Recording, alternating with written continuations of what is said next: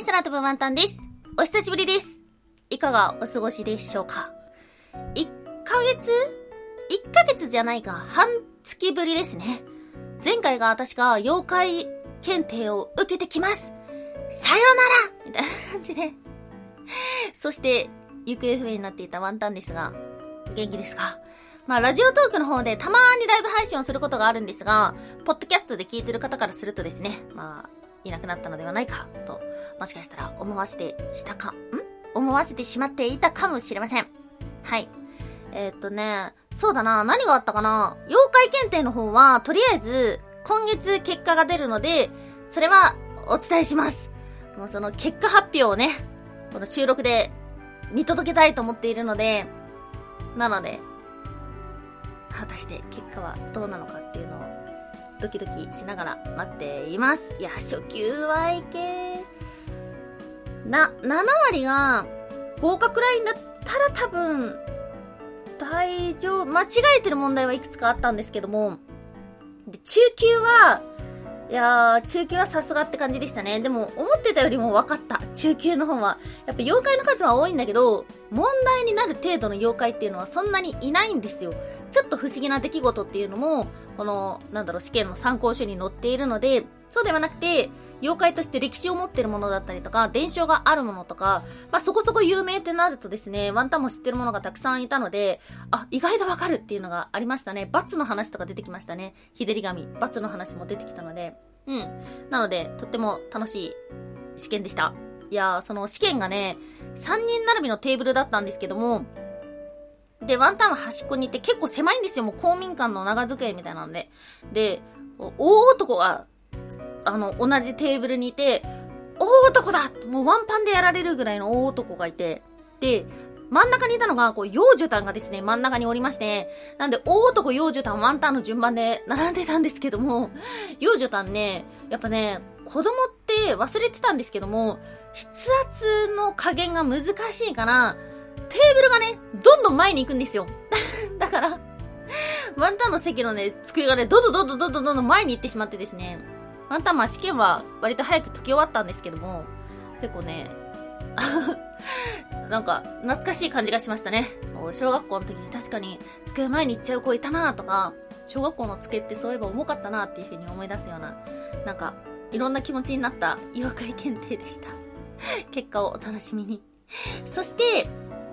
えっと、10月の末に岩手に行ってきました。ついに行ってきました、岩手県。はい、島のカッパ淵に行ってカッパを捕まえるっていうことでですね、行ってまいりました。まあ、1日目が盛岡に行って、で、ワンコそばね、ワンコそば食べたよ。ワンコそばはね、ワンタンは76杯だった。いやー、でも今思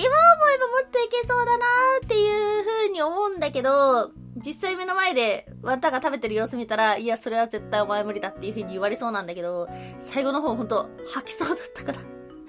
で、一緒に行った方ね、女性だったんですけども、101杯食べてましたね。いや、すごいもう、信じられない。でもさ、最初に言われてたのが、女性は30から40杯ほど、男性は5、60杯ほどっていう風に言われてたんですよ。だから、それはないと思った。それは全然食べれると思った。まあ、あの、朝から何も食べずに行ってたから腹ペコだったっていうのもあるけども、え、全然、3、40杯は全然余裕でいける。、でやっぱね、わんこそばって出てくるのが早いから、だからそのテンポで食べれなくなっちゃうんですよ。だから立ち上がったら、で、胃、胃をね、動かしたら、え、多分やっぱいけたかもしんない。いやもうこれ、もう 言っとるだけみたいな感じだけど、いや、いけた絶対ワンタンいけたよ。目の前にいたら、うわ、お前絶対無理だっていう風に言われそうだけど、い、いけました。いけた気がする。はい。そして、まあ、岩手県というとですね、文学でも有名な方がいらっしゃいますね。はい。宮沢賢治と石川啄木の、えっ、ー、と、資料館があったので、そっちにも行きました。で、宮沢賢治は正直あんまり知らん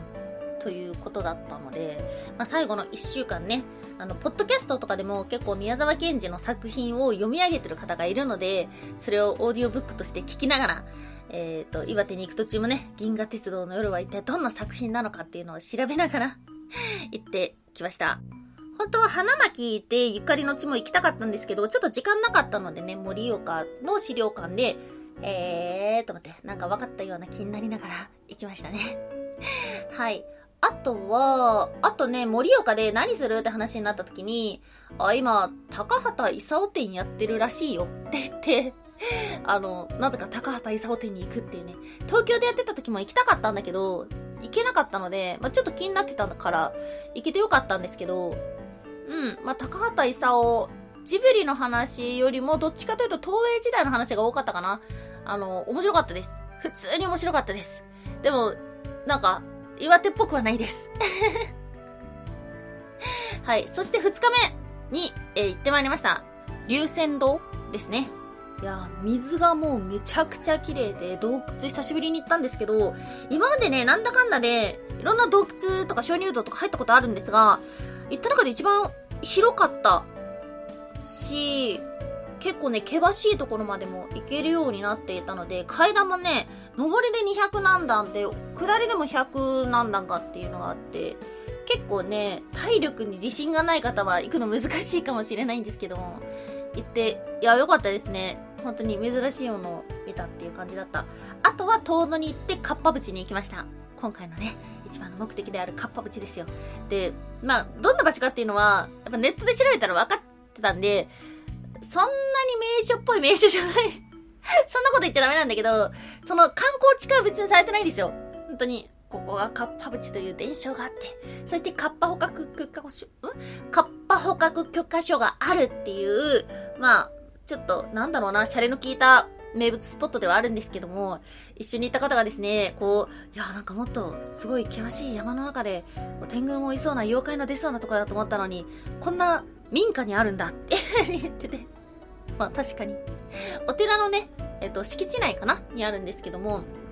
そう、でもね、念願だったカッパ捕獲許可証を手に入れることができたので、いやそれは嬉しかった。やっぱこの旅のね、一番の目的と言っても過言ではない、そんなところでした。そして花巻に行って温泉に入り、翌日も、まあ、花巻から出発して平泉に行きましたね。平泉の方で中尊寺に行ってきました。金色堂と行ってきて、世界遺産を巡って、結構ね、外国人の人もいた。から、だから興味深かったです。あの、一緒に行った方がですね、実は世界遺産検定1級を持ってるっていうことだったので、世界遺産知識をいただきながら回ってまいりました。はい。ということで、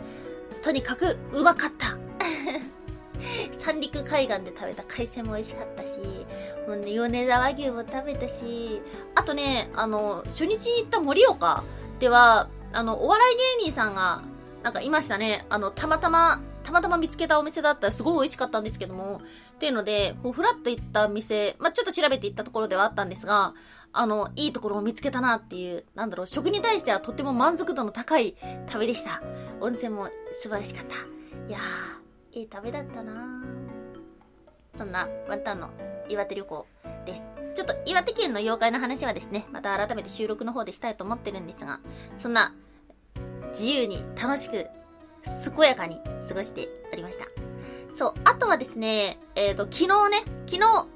ゴジラ見てきました。えー、こっからちょっとゴジラのネタバレも入ってきちゃうかもしれないので、全く何も聞きたくない人はですね、ここで、次の放送お楽しみにとなるんですが、そうそう、人生でね、初めてゴジラ見たんですよ。で、まあ、進められることもあるし、あとはまあ、その、仕事柄ね、やっぱゴジラ携わってる人もいるので、なので、新作あるよっていうのがちょこちょこ周りで話題になったから見たんですけど、お、面白かった。感想が浅い。うん、面白かった。けど、そうだな、まあ話題になってるから、ゴジラで収録1本撮ろうかなと思ったんだけど、うーんとね、うーん、なんだろうな、いい意味でも、もしかしたら悪い意味でも、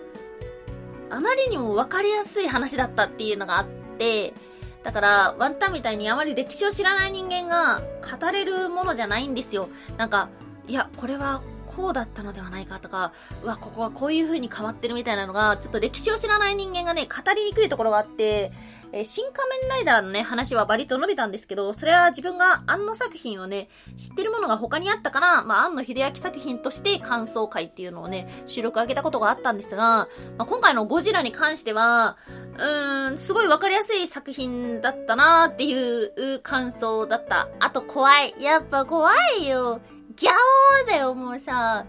絶望だよ。その最初のティザーが出た時に、神木隆之介くんが、まあ、戦後の、あの、戦争で多くの絶望を味わった。でも、この絶望は本当の絶望ではなかった。絶望はその先にあった。ギャオーみたいな。もう、やめてよ やめてよそんなことしないでよっていう風に思ってたんですけど、それはそんな感じでした。やめてよって思った。なんか、うん、怖かった。普通に怖かった。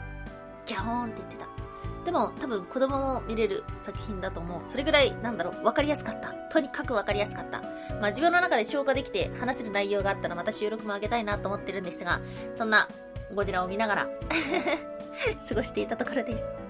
でね、ワンタンのまだ休日は続きます。今日はね、まあ、これ収録あげるのが夕方で今収録撮ってんのが朝なんですけども、今からね、空港に行ってくる。友達がまあ飛行機で今日帰っちゃうから、どこで遊ぶって話になった時に、まあ、空港って行ってみたくないって話になって、ちょっと見送りがてら空港に行ってきます。どんな感じなんだろうちょっと楽しみ。そして明日は某テーマパークに行ってきます。いいね、楽しみだね。またそんなワンタンの日常会も収録するかもしれないので、その時にはお付き合いください。はい。ということで時間いっぱいになりました。まあ、11月からぼちぼち収録、また妖怪の話していこうと思うので、ぜひぜひお楽しみに。今日もお聴きいただきましてありがとうございました。以上、空飛ぶワンタンでした。